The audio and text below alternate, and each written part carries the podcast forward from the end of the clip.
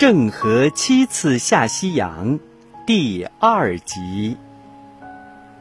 横渡海洋，在海上会遇到凶猛的风暴和滔天的骇浪，即使现在的海船也视为畏途。但是在郑和的带领下，浩浩荡荡的船队毅然出发了。他们在大洋中与风浪搏斗了二十个昼夜，期间未见一寸土地。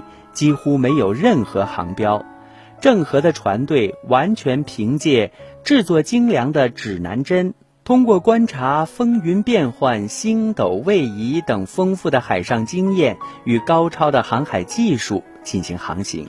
终于，他们战胜重重困难，来到了一片陌生的土地上。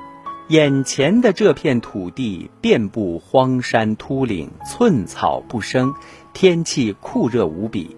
当地的土著居民身材矮小，皮肤黝黑，无论男女，一律裸露着上身，好像一点儿也不知道羞涩。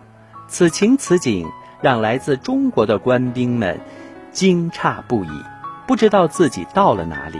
反复查询之后，最后才知道，船队已经到达了非洲的东海之滨。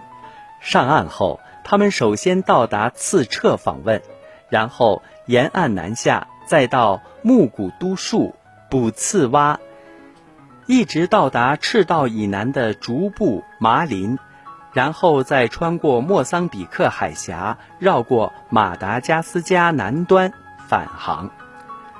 沿着非洲东海岸访问，郑和向各国国王和酋长们赠送了青瓷器。丝绸、茶叶之类的中国特产，也收到了他们回赠的当地珍贵物产，其中有个形状奇异的动物，高近两丈，腿细颈长，皮毛黄褐色，上面带有白色的斑块，奔跑飞速，不会发出任何嘶鸣的声音。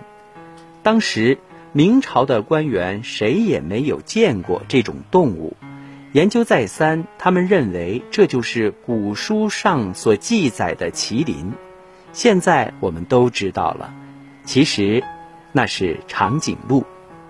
这次远航抵达东非的船队，直到明永乐十七年才返回南京。随船队回来的还有许多非洲国家的使节。这次远航不仅是我国外交史上的一次重大收获，在地理发现方面也取得了重大的突破。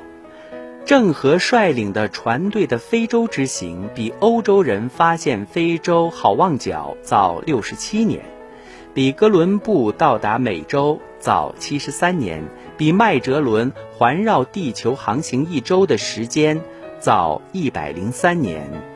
比达伽马巡航非洲好望角到达南印度早八十年。从一四零五年到一四三三年，郑和先后七次率领船队下西洋。郑和第七次下西洋，船队到达了红海沿岸。一四三三年四月，船队回程行至古里时，郑和在船上因病过世。这位伟大的航海家。